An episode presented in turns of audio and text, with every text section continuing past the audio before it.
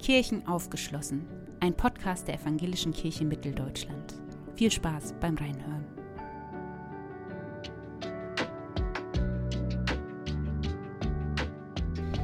Herzlich willkommen zurück in Kirchen aufgeschlossen, unserem Podcast über die Modellkirchen.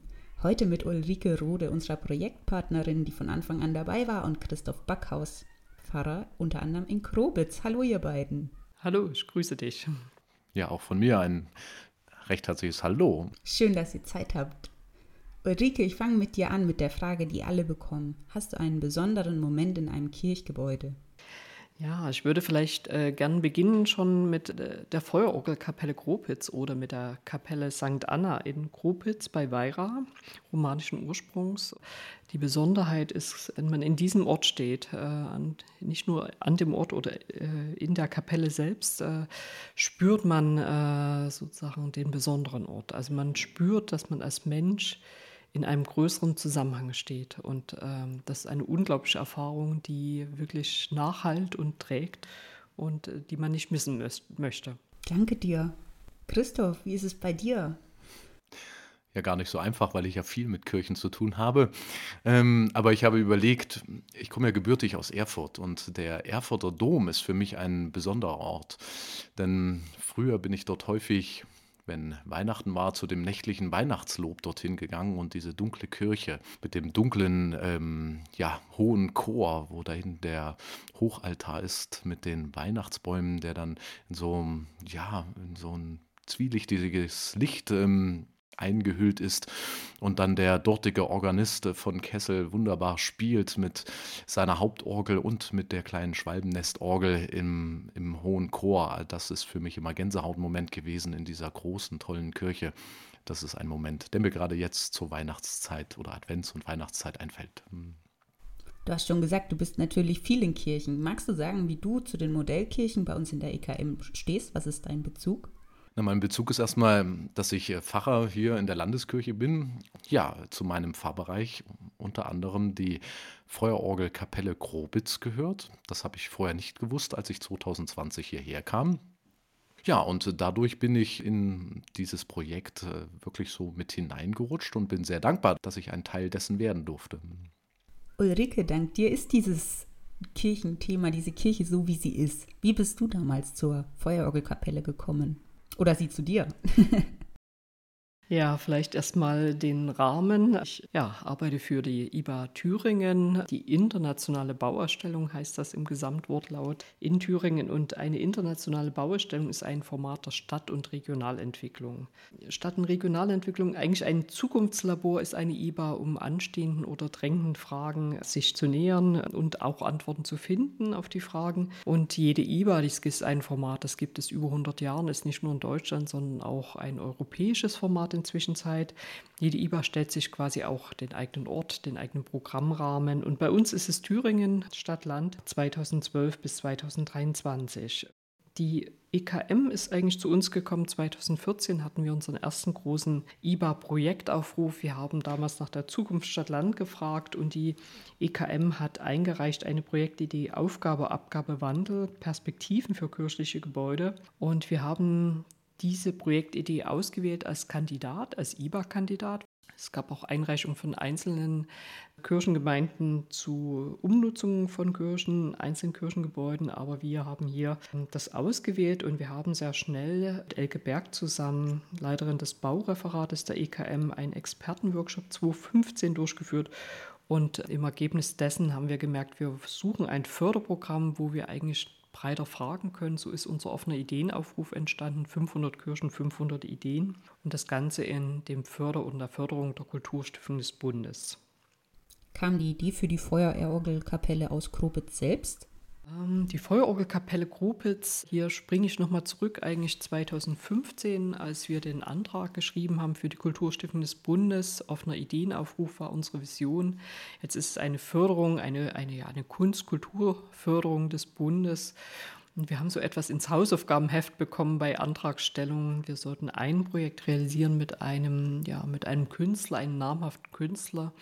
Und ich habe damals Carsten Nicolai gewinnen können, ein wirklicher Star äh, in der Kunstszene, in der ja, digitalen oder mit ja, Musik als auch äh, in der ja, bildhaften Darstellung. Und er hatte gleich Lust und hat gesagt, Mensch, seine Vorfahren, seine Großeltern kommen aus Thüringen und er er hätte Lust dazu, in einer Kirche romanischen Ursprungs, es gäbe doch so viele tolle Kirchen in Thüringen, da mitzumachen.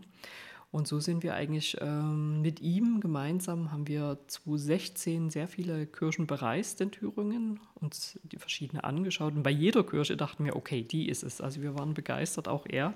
Aber dann ist es die kleine ja, Kapelle St. Anna in Krupitz geworden.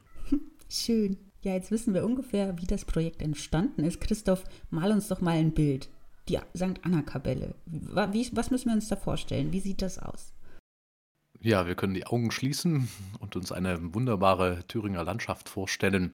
Äh, wir befinden uns auf einer kleinen Anhöhe oberhalb des Orlatals, ja, auf einer kleinen grünen Wiese, umgeben von äh, saftigen Feldern, wo je nach Jahreszeit äh, unterschiedliche Pflanzen wachsen. Und dort auf diesem kleinen Hügel steht eine kleine romanische Kapelle, ja bestehend aus einem, ja, aus einem Hauptschiff, kann man sagen, äh, und einer kleinen Apsis davor und einem kleinen Turm da drauf, wo noch eine kleine Bronzeglocke ist. Ja. Und von dort oben hat man einfach einen wunderbaren Blick in das Orlatal. Und zugleich stellen wir uns eine Kirche vor, eine Kirche mit ganz kleinen Fensteröffnungen, muss man sagen, weil Fenstergläser sind nicht drin. Und eine Kirche, die über keinen Strom verfügt, ähm, kein Licht hat und drinnen ein ganz, ja, ganz ursprünglich ist. Ja? Also wir haben drin Putz, der bröckelt leicht ab. Man sieht noch äh, Malereien aus dem, wenn ich mich recht entsinne, aus den 20er Jahren des äh, vergangenen Jahrhunderts. Ja, da drin sehen wir eine Kirche mit einem Kirchenraum, wo Bänke an den Wänden sind. Und in der Mitte steht das Kunstwerk, Orgen von Carsten Nicolai. Und wenn man sich vorne in der Apsis befindet, ähm, sieht man einen äh, alten, ähm, ja, sehr grob gehauenen Altar, auf dessen Stirnseite sich dann noch ähm, ein Epitaph befindet, was dort angebracht ist. Die Worte Apsis und Epitaph, wenn du die nochmal erklären könntest? Also ein ähm, Epitaph ist im Grunde genommen ein Gedenkstein, äh, der von, äh, also heute würde man sagen, im Grunde genommen ein Grabstein, nur nicht, dass er draußen stand, sondern Epitaphe wurden in Kirchen ähm, hingestellt. Das waren meistens von bedeutenden Persönlichkeiten, die sich dieses leisten konnten. Und ähm, eine Apsis, das ist im Grunde genommen ja, der äh, vordere Teil einer Kirche meistens in einem Rundbau gestaltet. Ich überlege, wie ich das noch gut beschreiben könnte, liebe Aline. Ja, es ist im Grunde genommen das Kopfteil der Kirche. Und ich würde, Christoph, du hast das Bild, was wir jetzt vorfinden, sehr schön gezeichnet. Ich würde aber nochmal auf das Jahr zurückgehen, in das Jahr 2015, 2016. Was haben wir eigentlich vorgefunden? Also die äußere Beschreibung trifft hervorragend äh, auf die kleine Kapelle romanischen Ursprungs. Und wenn Sie mal vielleicht sich an ihre Kindertage erinnern. Sie hatten vielleicht auch so einen Modellbaukasten, wo sozusagen die Kirche auch dabei war. Das ist fast so modellhaft, also dieses Kirchenschiff, der Turm, der Chor und die Apsis. Das konnten sie früher so schön zusammenstecken. Das ist äh, ja für jeden sehr schon bildhaft einleuchtend. Aber was fanden wir vor? Die Kapelle war Jahrzehnte verschlossen. Sie hatte im Inneren noch, ich glaube, drei feste Bänke, die sehr marode waren und es wurden alte Kirchenbänke auch noch gelagert. Also der Zustand, den wir vorgefunden haben, einen kaputten Boden, es war verstaubt, es war fast märchenhaft zwar da drin, aber man konnte eigentlich fast gar nicht die Kapelle betreten. Das war der Zustand, äh, den wir vorgefunden haben, als wir mit Carsten Nikolai vor Ort waren, 2016.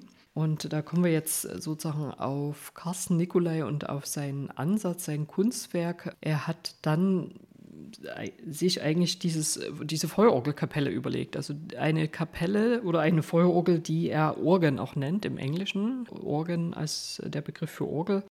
Aber auch ein neues Organ. Er wollte also dieser Kapelle ein, ein neues Organ geben, ein Herz sozusagen, dass die Kapelle wieder lebendig werden darf ja, was wir jetzt vorfinden und jetzt äh, beschreibe ich mal noch die, dieses Kunstwerk etwas. Christoph, du hast es schön beschrieben. Es gibt keinen Strom, es gibt ähm, auch äh, ja, kein Gas, nichts. Und trotzdem läuft die Kapelle äh, gasbetrieben. Das gab es im äh, 18. Jahrhundert. Also solche gasbetriebenen Orgeln sind nicht weiter verfolgt worden, weil die oft explodierten. Aber wir sind jetzt ein Stück weiter mit unseren natürlich Sicherheitsvorkehrungen. Wir haben also eine Gaspatrone im Äußeren angebracht. Wir haben da Materialien wiederverwendet, um einen kleinen Verschlag zu bauen noch. Und äh, Sie müssen sich einen Tisch vorstellen, 25 Glas Pfeifen und diese, Sie müssen 25 Mal wie beim Herd sozusagen die Flammen anmachen und ähm, ja, Carsten hat ein zwölfminütiges Stück komponiert. Äh, das läuft über einen, äh, einen elektronischen Impuls. Diesen bekommen wir über das Schließen einer Autobatterie. Also sehr händisch wird alles dort äh, inszeniert und aufgebaut. Und ähm, ja, dann ist es ein kleines mechanisches Wunderwerk in meinen Augen. Also die Glaspfeifen heben und senken sich. Es gibt also große Scheiben, Drehscheiben und äh, man hört dann sehr imposant ein zwölfminütiges elektronisches Werk. Das sind ganz tiefe Töne, die Sie mitnehmen in eine ganz besondere Klangreise, meines Erachtens.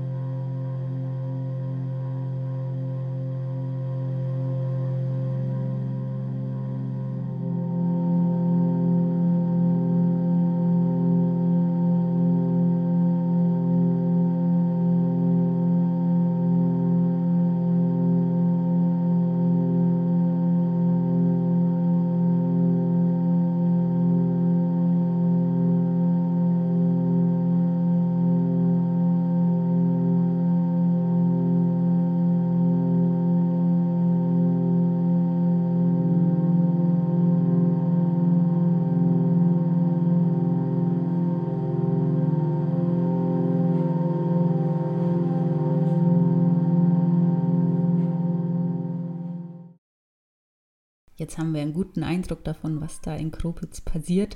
Ich kann nur mal sagen, man läuft ungefähr vielleicht zwölf Schritte in die eine Richtung und drei in die andere. Kann man das Pi mal Daumen? Also es ist wirklich eine sehr kleine Kapelle. Da war ich beim ersten Mal ganz überrascht, weil ich sie mir doch ein bisschen größer vorgestellt habe. Innerhalb der vielen IBA-Projekte hast du ja schon gesagt, da gab es nicht nur die Kirchen, Ulrike. Aber hat, hatten die Kirchen für dich einen besonderen Stellenwert oder was hat die ausgemacht? Ähm, da muss ich vielleicht noch mal ein Stück weiter ausholen. Also wir hatten uns als IBA, ähm, man äh, hat ja immer so ja, einen besonderen, aus dem Programm heraus einen besonderen ja, Rahmen oder Fahrplan. Und wir hatten sogenannte drei IBA-Baustellen. Das eine war Lehrgut umbauen, das zweite Selbstland aufbauen und das dritte Provinzmoderne neu bauen. Und ähm, als diese, dieses, ja, diese Projektidee ähm, eingereicht wurde und dann IBA-Kandidat wurde, war ich sofort begeistert, weil ich gedacht habe, da steckt von allem etwas drin sozusagen. Das kann man auch bei den Modellprojekten wiederfinden. Wichtig war oder wichtig ist nochmal zu verstehen, dass eine IBA ist kein jetzt Formate Regionalentwicklung, um umfassend etwas äh, ja, zu planen und umzusetzen, sondern was wir können, sind Modellprojekte, Impulse zu geben, fast wie Akupunkturnadeln gesteckt ähm, zu verschiedenen Themen, Programmen, die dann ausstrahlen. Und das wiederum hat mich genau wiedergefunden bei unseren, ja, zuerst bei dem Verfahren des offenen Ideenaufrufes, 500 Kirchen, 500 Ideen. Es wurden über 500 Ideen eingereicht. Sieben Modellprojekte haben wir gemeinsam mit einem Kuratorenboard ausgewählt und davon eben drei sind IBA-Projekte geworden, wo man wirklich explizit mal ähm, ja, probieren konnte, ausprobieren konnte, ähm, wie kann sowas funktionieren, wie kann äh, eine Kirche im Sinn der Mehrfachnutzung hybrider öffentlicher Raum war. Das war im Übrigen auch ein Ergebnis des, fünf, äh, des Aufrufes, was für uns alle ganz erstaunlich auch war. Damit hatten wir nicht gerechnet, weil den über etwa 500 Ideen war etwa nur eine Handvoll, die von Entwidmung gesprochen hat. Also die anderen haben immer gesagt, die anderen Ideeneinreichungen Kirche darf auch noch Kirche bleiben, aber es kann eine Mehrfachnutzung oder eine, ja, eine zusätzliche ja, und dann Nutzung wurden diese. Kirchen, diese besonderen Gebäude bei der IBA auch mit akupunktiert als Ausstrahlungsorte oder wie auch immer man das nennen möchte. Und dann stolpert man da rein, Christoph, als neuer Pfarrer und denkt sich erstmal, ach du Schreck, was ist das? Oder wie Ich habe eigentlich überlegt, wie, wie der erste Kontakt war. Wie schon gesagt, ich habe, das ist meine erste Fachstelle, die ich hier bekommen habe. Ich habe mir da vorher ein bisschen was angeguckt. Von der Feuerorgelkapelle Grobitz war gar nicht die Rede. Das war erst, als ich dann hier war als Pfarrer, dass es hieß, zu diesem einen Ort gehört eben noch diese äh, Kapelle mit der Feuerorgel. Und schon allein der Name Feuerorgel hat natürlich dann mein äh, Interesse geweckt. Und ich habe mir das dann angeschaut und war halt schon bei der Anfahrt auf diese kleine Kapelle einfach hin und weg, weil sie eben so malerisch liegt. Und ich habe gedacht, was ist das, wie ich häufig sage, für eine schöne kleine Perle, die mir dort geschenkt wurde weil sie da einfach so dasteht, so lieblich und ähm, einfach zum Gern haben, muss ich sagen. Und ähm, ja, dann äh, kommt man in diesen, äh, in diesen Kirchenraum rein und sieht halt dann diese Feuerorgel. Und dann habe ich auch erstmal gedacht, was ist das? Habe mich eingelassen auf, ähm, auf dieses äh, Musikstück. Und ja, und meine Gedanken waren immer, wow, als junger Pfarrer hast du sowas Besonderes plötzlich ähm, bei dir, sowas, was irgendwie so anders ist. Ich habe ganz viele besondere Kirchen, nicht, dass sie sich hinten zurückgesetzt fühlen, aber eben mit dieser Kapelle einerseits und noch diesen, diesen Kunstwerk dort, ähm, ja, war das einfach toll. Und zugleich, was mich auch als junger Pfarrer einfach gefreut hat, war, dass ich plötzlich in so einem Netzwerk drin war den Netzwerk halt der IBA und ähm, ja auch äh, in der EKM und weiter, wo ich einfach tolle Leute kennenlernen durfte, mit denen man halt äh, zusammen im Austausch ist, darüber spricht, ähm, was ist eigentlich Kirchenraum, wie kann das neu genutzt werden und das hat einfach ganz viele ähm, neue Türen geöffnet. Und auch noch ein Punkt, am Ende meines Studiums habe ich mal ein Blogseminar zum Thema Kirchenraum besucht äh, in Leipzig. Das war ein ökumenisches Blogseminar fand im Rahmen auch des äh, damaligen äh, Deutschen Katholikentages statt, wo wir uns mit Kirchräumen auseinandergesetzt haben, ja gerade in Leipzig durch die zwei neuen oder alten neuen Kirchräume, die wir dort haben, die Propsteikirche katholischerseits und evangelischerseits, die Universitätskirche, das Paulinum. Und ich fand das einfach spannend, sich äh, mit Kirchräumen auseinanderzusetzen, weil ich eben das Gefühl habe, wir hatten Kirchen, äh, Kirchgebäude, aber eine wirklich ja, theoretisch-wissenschaftliche Auseinandersetzung bis dahin nicht so richtig stattgefunden. Und ich finde das einfach toll, sich damit auseinanderzusetzen. Und plötzlich ähm, ja, fiel mir dieses, äh, diese Perle vor die Füße. Und ich freue mich immer wieder, sie in den Händen halten zu dürfen und von verschiedenen Seiten zu sehen. Ulrike hat es schon gesagt, dass erst, also bevor ihr sie wiederentdeckt habt, die Perle ja gar nichts passiert. Aber was hat sich denn jetzt die letzten Jahre getan? Also vielleicht äh, neben dem Kunstwerk, was ich ja schon beschrieben habe von Carsten Nicolai, war natürlich die Frage auch, wie geht man mit dem Raum um? Und wir haben da an äh, Nischke und Kollegenarchitekten aus Weimar an unserer Seite gehabt, Herr Lösch, Thomas Lösch, und wir haben sehr lange auch überlegt, wie gehen wir damit um und wie minimalinvasiv greifen wir ein, was bauen wir um und vor allem, was lassen wir. Und äh, wir haben letztendlich ja, diesen einen neuen Stammflehmboden eingebaut oder eingefügt. Sozusagen war oft die Diskussion, sollten das nicht Fliesen sein oder Kacheln, um sich das mal so vorzustellen, wo wir gesagt haben, nein, Finger weg. Es muss, es muss wirklich die Sprache des Gebäudes auch sprechen. Die umlaufende Holzeichenbank war für uns eigentlich so, dass wir gesagt haben, hier wollen wir auch zeitgemäß reagieren. Es ist also eine ganz klare sachliche Form, aber wir wollten sie auch schweben. Da haben wir lange, Herr Lösch und ich, rumgedoktert, wie könnte das aussehen, wie könnte das funktionieren. Wir wollten also keine Beine haben, sondern die Bank schwebt, also die umlaufende Bank. Wie gehen wir mit den Wänden um? Wo eben es noch immer leise rieselt.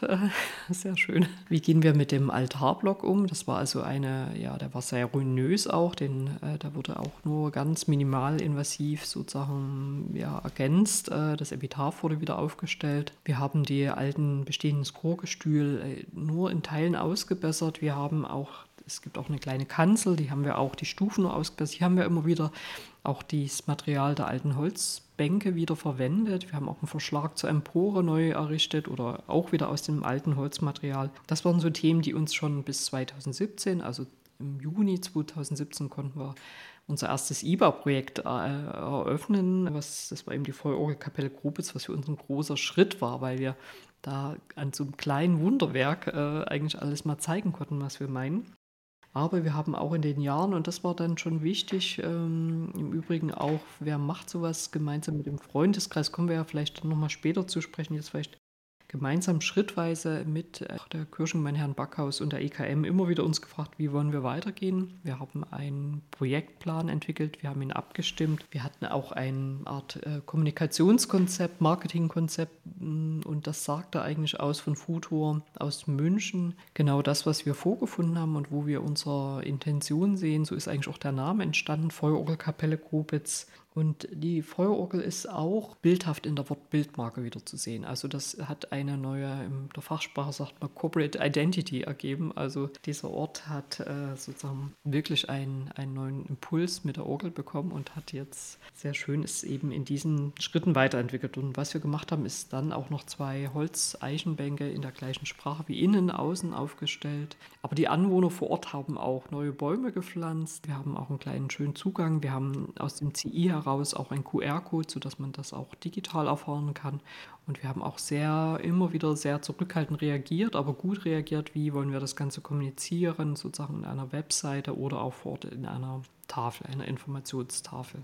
Wenn man da, wie du, von architektischer, professioneller Seite an so eine Kirche rangeht, ist das was anderes vom Gefühl her, als eine Scheune umzubauen? Ich habe mal gehört, es sei was ganz Besonderes, einmal im Leben als Architektin an der Kirche auch experimentieren zu dürfen? Also erstmal glaube ich, dass die Kirchen oder die Frage, wie gehen wir mit den wenig genutzten Kirchen und immer wieder ja, ja mit der Fülle, das ist eigentlich die Spitze des Eisberges.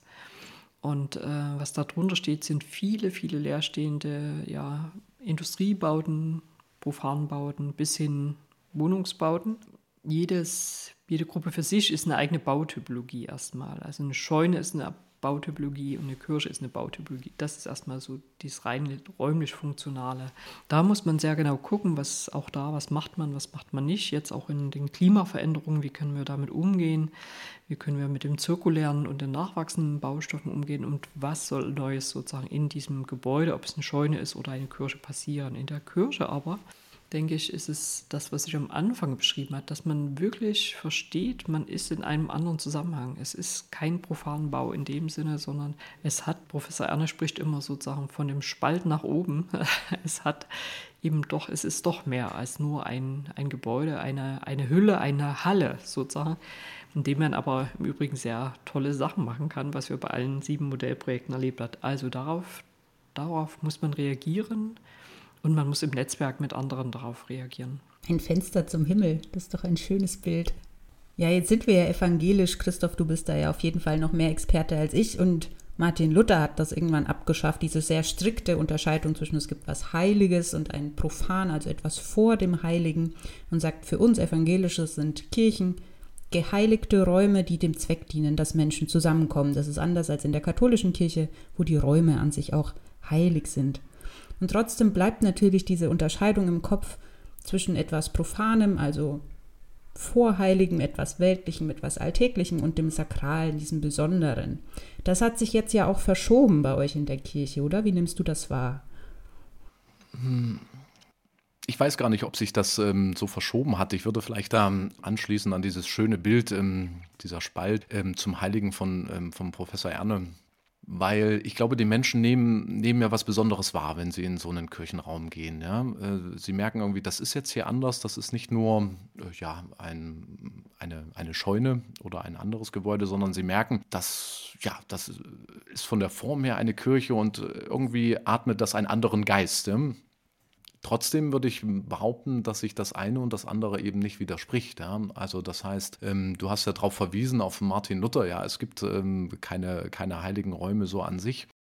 Ich würde aber behaupten, dass jede Kirche für mich auch immer gewisserweise gebaute Theologie ist. Ja?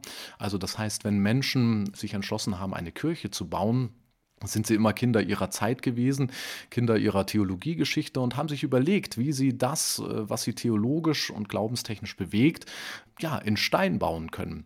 Und das ist ja das Spannende, wenn man sich die verschiedenen äh, Kirchen anschaut in den, ähm, in den Epochen, wie die Leute eben Kirche gedacht haben und wie sie auch das Heilige gedacht haben. Und ich glaube, das ist das Entscheidende Das heißt, die Menschen, die eine Kirche gebaut haben, wollten für sich doch einen Raum schaffen, wo sie das Heilige spüren können. Ohne dass die Steine jetzt in dem Moment heilig wären, aber sie wollten etwas spüren.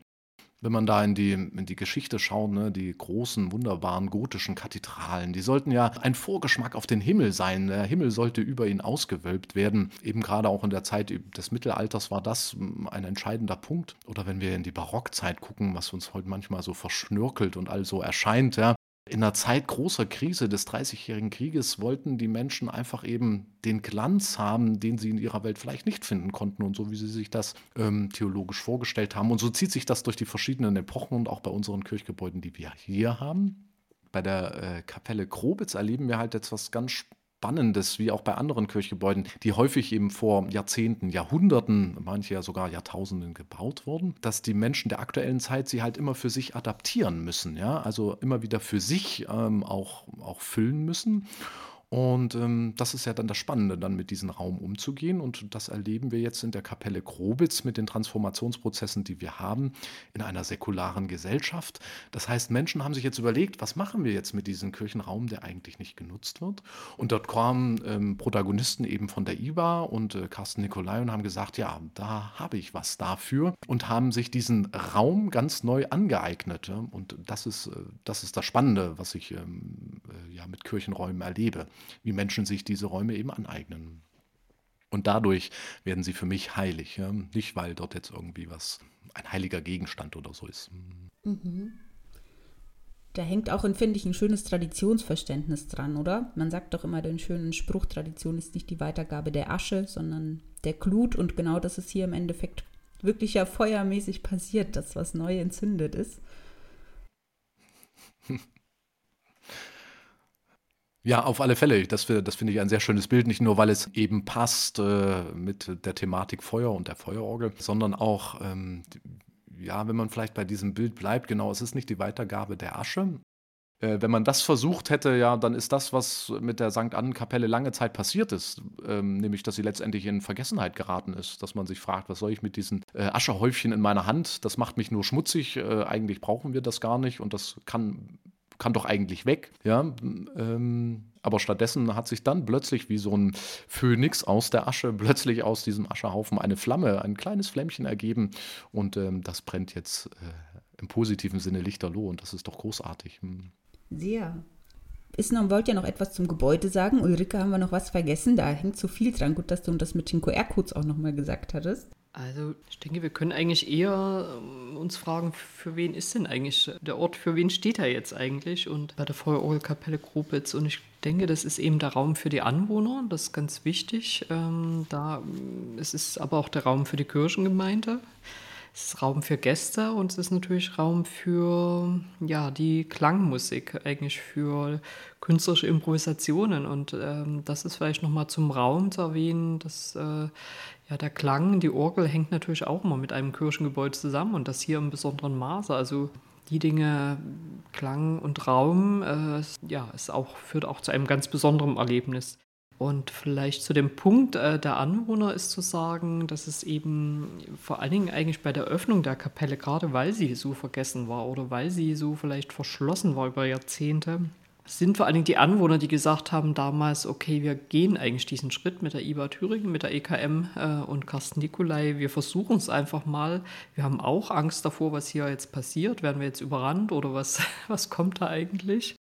Aber sie waren irgendwie mutig und ähm, die Anwohner selber, es ist ein, grob jetzt ein ganz kleiner Ortsteil von Weira, äh, ich glaube es sind 25 Einwohner nur, die kennen diese Kapelle schon von Kind an äh, und die sind vielleicht als Kind mal irgendwie reingeklettert, aber eigentlich war es immer verschlossen. Ein fantastischer Raum, der vor den eigenen Augen ist, ist immer verschlossen ist. Und auf einmal konnten sie den Raum mit öffnen. Das war ein ganz wichtiger Moment, sozusagen auch da reingehen zu können und auch ja gemeinsam hier gemeinsam zu handeln, ins Handeln zu kommen als das, ja, als dieses erste IBA-Projekt eingeweiht war, haben wir uns überlegt, wie es gibt eben den Eigentümer, die EKM, die Kirchengemeinde, aber eigentlich der Projektträger. Wer ist denn das jetzt eigentlich? Oder wer ist der Kümmerer? Und wir haben dann diskutiert, gibt es eine Form, ein Format für uns? Und wir haben dann gemeinsam einen Freundeskreis Feuerorgelkapelle Grubitz ja, initiiert Und ich glaube, es fühlt sich jeder wohl damit. Also das sind eigentlich diejenigen, die wirklich sagen, wir sind verantwortlich dafür, wir öffnen die Kapelle. Über die Sommermonate ist es also sonntags immer geöffnet, jeden ersten Sonntag im Monat. Es werden aber auch Gäste auf Anfrage empfangen. Die Orgel wird gereinigt sozusagen und wieder in Schuss gebracht. Es werden aber auch, äh, ja, man, man kümmert sich eigentlich so. Und es sind vor allen Dingen Anwohner, die nicht so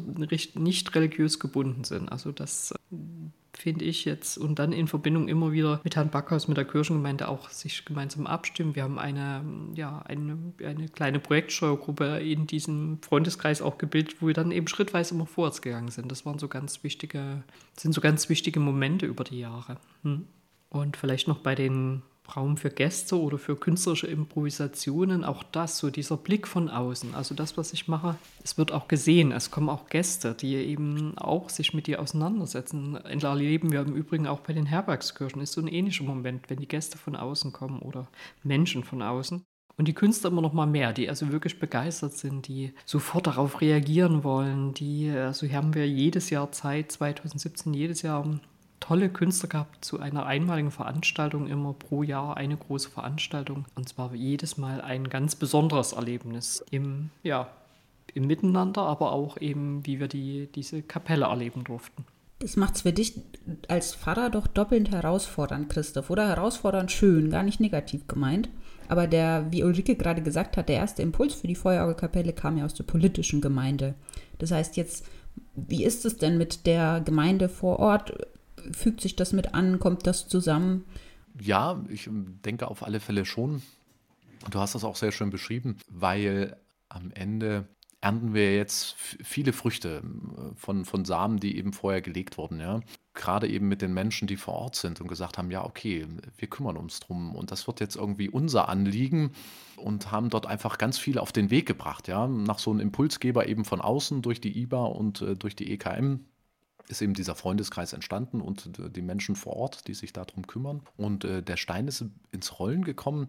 Und jetzt ist eigentlich die ja, für mich schöne Aufgabe als Pfarrer, die Gemeinschaft, die dort entstanden ist und die Leute, die auch was wollen, mit dem gemeinsam was zu machen. Ja? Also da muss ich nicht erst groß motivieren, die haben schon die intrinsische Motivation, weil ähm, sie da schon viel Herzblut reingelegt haben und man einfach gemeinsam miteinander überlegt, was können wir tun, wie können wir diesen Ort ähm, ja auch weiterhin nutzen mit diesen, gerade mit diesen verschiedenen Bereichen. Ja? Also musikalisch, dass wir schauen, welche tollen Künstler können wir dort äh, gewinnen, äh, dass sie ein Konzert machen liturgisch äh, mit Gottesdiensten, den klassischen Himmelfahrtsgottesdiensten, den es auch in Zeiten des Dornröschenschlafes der Kapelle ähm, gegeben hat, das einzige Lebenszeichen über die Jahre hinweg, aber auch nach neuen Formen zu suchen. Darüber hinaus auch zu überlegen, was braucht ihr als Gemeinschaft in, äh, in Krobitz, ja? Also was, wie wirkt der Ort für euch gemeinschaftsstiftend und was kann ich da für euch als, als Pfarrer tun? Und das macht äh, einfach Freude und Spaß, dort mit den Menschen, die was wollen, zu arbeiten. Und was für eine Kompetenz oder wie glaubst du, kannst du einspielen, dass das Kirche ist, dass das nicht ein kleines Konzerthaus ist oder so, wo sich Menschen engagieren, was toll ist, sondern dass das diese sakrale Ahnung, von der ihr gesprochen habt, kann man die überhaupt von außen rantragen oder glaubst du, die wächst von selbst? Es sind vielleicht zwei Gedanken, die man dazu haben muss. Äh, das eine ist das Gebäude an sich. Und ich glaube, das wächst von selbst. Und das ist das, was die Leute ähm, spüren, die dorthin kommen. Ähm, egal mit welcher Motivation, ob sie jetzt dort zu einem Konzert kommen oder als Wandersleute einfach die Orgel einmal erleben wollen. Es ist letztendlich in der Kirche. Und jeder trägt da Bilder von sich mit hinein in diesen Kirchenraum und fühlt sie dann auch dort, spürt was in diesem Raum. Da braucht man, glaube ich, gar nicht viel zu machen, weil es bleibt eben, wir haben zu Anfang gesagt, das ist so eine modelltypische Kirche. Es bleibt ja einfach Kirche und das, das sehen und spüren die Leute.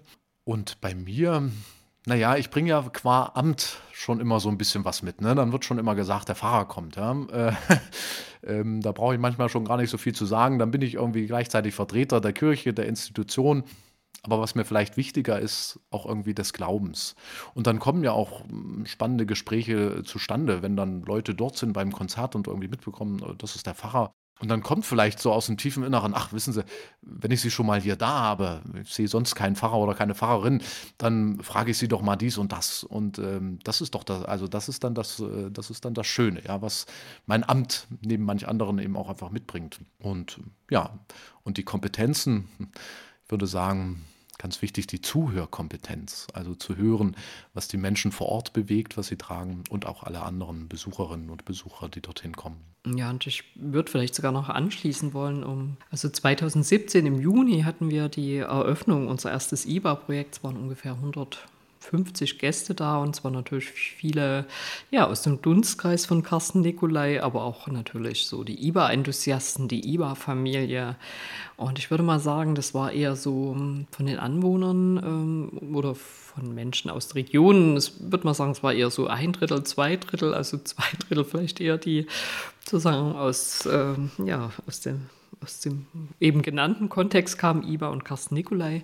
Und wir hatten dieses Jahr im Juni unser sechsjähriges Jubiläum und da sah die Zahl ganz anders aus. Also es waren etwa wieder etwa 150 Gäste und ich würde mal sagen, es waren wirklich zwei Drittel Menschen aus der Region. Es waren die Thüringer Landfrauen da, die im Übrigen das Projekt seit Jahren gut begleiten. Es waren die Anwohner, wirklich die Nachbarn da, die also vorher irgendwie wahrscheinlich nur mal so geguckt haben, was machen die da eigentlich. Und das war für mich wirklich, ich war da ganz tief bewegt davon, dass es eben jetzt ja die Menschen gefunden hat eigentlich. Aber es ging, es war, es, es geht wirklich darum, denke ich, die Türen zu öffnen erstmal. Und äh, das ist ganz entscheidend. Und das, das ist nicht nur bei den Kirchen so, das ist auch bei den, äh, ja, bei den anderen Gebäuden, ob das die Scheunen sind oder eben die Industriebauten, äh, die Bahnhöfe. Man muss erstmal die Gebäude öffnen und sagen, hier bin ich. Und, äh, ja, zulassen, dass man gemeinsam auch Ideen entwickelt und dann natürlich auch umsetzen und so den Raum wieder ja, für sich selber versteht.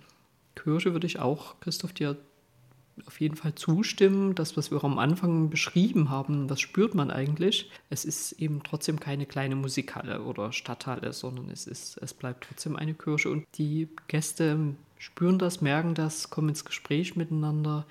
Manche weinen auch, man auch äh, sozusagen ist alles da. Das waren schon gute Tipps, auch wenn Menschen denken, ja Mensch, das klingt ja super spannend, wie macht man das eigentlich? Ulrike, du hast auch den schönen Satz geprägt, gemeinsam muss man ins Handeln kommen. Und das ist hier irgendwie super gut gelungen, habe ich das Gefühl, oder? Ihr habt Menschen mobilisiert, Menschen hatten auch Spaß von sich aus und dann wachsen schöne Sachen, wie dass man dieses Jahr das fünfjährige Jubiläum feiert, obwohl schon das sechste ist. und man denkt sich, Mensch, die Zeit verfliegt. Da ist man gemeinsam gut unterwegs. Ich denke, man, ja, man muss sich öffnen oder man sollte sich öffnen man sollte aber wirklich am Anfang auch Partner suchen, Netzwerke bilden. Und es kann auch so ein IBA-Format sein, es kann auch eine regional sein. Also da muss man einfach gucken, wo, wo gibt es diese kreative Prozess- und Projektentwicklung, gemeinsam Ideen entwickeln. Und ich denke, und das ist meine Erfahrung jetzt aus all den Prozessen, die Ideen liegen oft vor Ort. Also genau hinschauen, nicht nur zuhören genau, sondern auch genau hinschauen. Daraus kann man sehr viel machen und, ähm, und dann soll man sich im gemeinsamen Ringen darum auch Zeit lassen, das Konzept zu entwickeln. Hier waren wir etwas schneller, aber bei anderen genau überlegen, was macht man und was macht man nicht. Und dann kommt man dazu, denke ich, einen genauen Projektfahrplan. Jetzt wird es schon bisschen fachlicher zu entwickeln, auch qualifizierte Verfahren sich genau zu überlegen. Also man braucht gute, qualifizierte ja, Perspektiven von außen. Dann kommt man auch zu einem Kosten- und Finanzierungsplan, möglicherweise Förderungen. Da gibt es also eine Vielzahl an Förderungen, da ist vieles möglich und wo wir dann eben ins Umsetzen kommen. Wichtig ist auch bei dem Umsetzen, also dass es auch weiterhin Freude macht, also nicht nur das große Endziel vor Augen haben, sondern kreative Zwischennutzung, ganz wichtig. Das ist auch bei uns in Gruppe so gewesen, dass am, ja, eigentlich erst am Ende jetzt alles da war, aber sozusagen vom Kommunikationsdesign bis hin die minimal ergänzenden Maßnahmen, baulichen Maßnahmen. Aber trotzdem gab es die vielen Konzerte schon. Und auch wie heißt es so schön, tu Gutes und sprich darüber. Also das Kommunizieren, das ist auch ganz wichtig, dass man auch sozusagen die Freude, die man hat, auch wieder nach außen gibt. Und ähm, letztendlich, ja, das gemeinsame Handeln, äh, ins gemeinsame ins Handeln kommen, trotzdem man einen langen Atem haben muss. Hast du noch Tipps, Christoph? Tipps? Hm. Ich bin ja erst in den laufenden Prozess eingestiegen, deswegen äh, kann ich zu der Anfangsphase gar nichts sagen, aber ich merke doch, ähm, es ging ja gerade auch darum, zu merken, es braucht die Leute vor Ort, ohne die geht es nicht. Mit meinem Blick auf meine Kirchgemeinden merke ich auch, dass, sage ich mal, die Gemeindekirchenräte grundsätzlich sehr mit ihren Kirchgebäuden eingenommen sind. Ja. Also so ein Kirchengebäude, das bindet einfach unheimliche Kräfte. Da muss ständig was gemacht werden, was häufig kostenintensiv ist, was Kirchgemeinden nicht aus eigener Kraft stammen, stemmen können und Anträge gestellt werden. Das merke ich bei den Menschen, dass das oft eben eine Belastung ist. Und das war auch, sage ich mal, in Grobitz haben wir ja diesen Sonderfall. Ähm, es gehört zur Kirchgemeinde Weira, die selber eine relativ große Kirche haben. Das ist also ähm, ja eben die Nachbarkapelle. Und zu Beginn, so wie es mir auch immer erzählt wurde, hat das so ein bisschen auf Ablehnung gestoßen auf den, bei den Verantwortlichen in der Kirchgemeinde Weira, ja. Weil die eben gesagt haben, um Gottes Willen, wir haben mit unserer Kirche zu tun und jetzt kommt noch das nächste dazu. Das schaffen wir einfach mit unseren Kräften nicht. Und ja, das wurde ja dann letztendlich wahrgenommen, aber in diese Lücke, die dann letztendlich entstanden ist, sind ja dann die Leute vor Ort gekommen, ja, also die dann was machen wollten und sagen, okay, wenn der Gemeindekirchenrat sich nicht darum kümmern kann, dann machen wir das, ja. Und das ist, glaube ich, das Entscheidende und auch vielleicht so ein bisschen der Tipp, dass wir eben nicht nur in unseren kirchlichen Strukturen gucken, also das heißt, es hängt immer an den Verantwortlichen äh, im Gemeindekirchenrat, sondern eben vor Ort schauen, wer ist eben da und wer hat Lust, dort mitzuarbeiten und diese dann mitzunehmen und auch ein bisschen mit in die Verantwortung zu nehmen. Ja, ich glaube, das, das wäre ein Tipp. Und die Stärke, die wir auch haben, es gibt ja in einer anderen Podcast-Folge, geht es ja auch um Kirchbauvereine. Das ist sehr organisiert, sehr strukturiert. Hier in Grobitz haben wir diesen Sonderfall mit diesem Freundeskreis. Es ist nicht nochmal extra ein Verein mit all den Aufgaben und organisatorischen und bürokratischen, womit das verbunden ist, äh, gegründet worden, sondern es ist im mehr oder minder ein loser Zusammenschluss als Freundeskreis, der eine gewisse Flexibilität hat, ja, unter dem Dach letztendlich der Kirchgemeinde, die dann hm, alles weitere organisatorische innehat, was das Finanzielle anbelangt, das läuft alles über die Kirchgemeinde. Und in diesem Freundeskreis hat man Luft und Raum, sich eben um die inhaltliche Füllung zu kümmern und all das, was halt nebenbei noch so ist. Ich glaube, das ist eine große, äh, große Stärke und da müsste man vielleicht zukünftig überlegen, ob das nicht auch ein Modell werden kann, mit sowas wie Freundeskreisen und nicht immer nur mit Vereinen zu arbeiten unter dem Dach einer Kirchgemeinde. Ja, und ich würde vielleicht äh, an dieser Stelle, wenn wir von Anwohnern sprechen in Grobitz, auch nochmal ganz herzlich Dankeschön, vor allen Dingen an die Familie Scholz und äh, an die Familie äh, David. David äh, das sind wirklich die tragenden Anwohner, von denen wir hier immer sprechen, ja. die vieles möglich machen und genau diese, ja, diese Luft, äh, die du schön beschrieben hast, Christoph, schön atmen können, bis äh, gemeinsam auch das umsetzen. Also an dieser Stelle auch nochmal Vielen Dank. Ein tolles, innovatives Projekt in Krowitz. Wir haben eine leichte Ahnung davon bekommen, was man da erleben kann. Um es richtig selbst zu erleben, muss man natürlich hinfahren. Die Informationen findet man unter feuerorgel-krowitz.de. Ich verlinke das nochmal. Auch bei uns auf der Homepage kirchen-aufgeschlossen.de. Im Sommer, wann hast du gesagt, Ulrike, kann man es besichtigen? Oder kann man hinfahren? Also es wird von Ostern bis Oktober ist immer der erste Sonntag im Monat geöffnet, meistens von 14, ab 14 Uhr, aber es geht auch auf Anfrage. Alle Kontaktdaten sind auf der gerade genannten Webseite gut zu finden. Es gibt noch einen Himmelfahrtsgottesdienst, Christoph. Da kannst du vielleicht noch was dazu sagen. Ja, der findet immer traditionell am Himmelfahrtstag statt, immer um 14 Uhr. Zum Glück in den letzten Jahren immer bei wunderbarem Wetter draußen äh, vor dieser traumhaften Kulisse der Kapelle äh, Grobitz und eben der schönen Landschaft, die das umgibt. Auch dazu kommen viele Leute auch aus außerhalb und ja, dazu kann ich auch nur einladen. Ein schöner Moment. Ähm, Außen und Innen äh, der Kapelle kennenzulernen und auf sich wirken zu lassen. Ja. Und wir haben vielleicht dieses Jahr, Christoph, ich greife dir mal vor, wir haben einen besonderen ja. äh, Tipp noch, ja, am 23.12. ist die Feuerorgelkapelle Grobitz nochmal geöffnet. Und in Dänemark sagt man das, die Lille Juleaften, das kleine Weihnachtsfest. Also vor dem 24.12. haben Sie die Möglichkeit, hier um 19 Uhr Feuerorgelkapelle Grobitz, verpassen Sie es nicht, ich bin auf jeden Fall dabei. Feuerorgel und Feuerzangenbowle. Wir versuchen ja mit dem, was uns all das äh, bietet, äh, ja, äh, inhaltlich zu füllen und manchen Augenzwinkern das auch zu tun und Gemeinschaft zu stiften. Sehr, sehr schön. Nichts wie hin nach Krobitz. Ich danke euch für eure Zeit. Wer Lust hat, vorbeizuschauen, ist hiermit herzlich nach Krobitz eingeladen. Und ja, dann kommt gut in die restliche Adventszeit und schöne Weihnachten. Tschüss. Tschüss. Vielen Dank und auf Wiedersehen.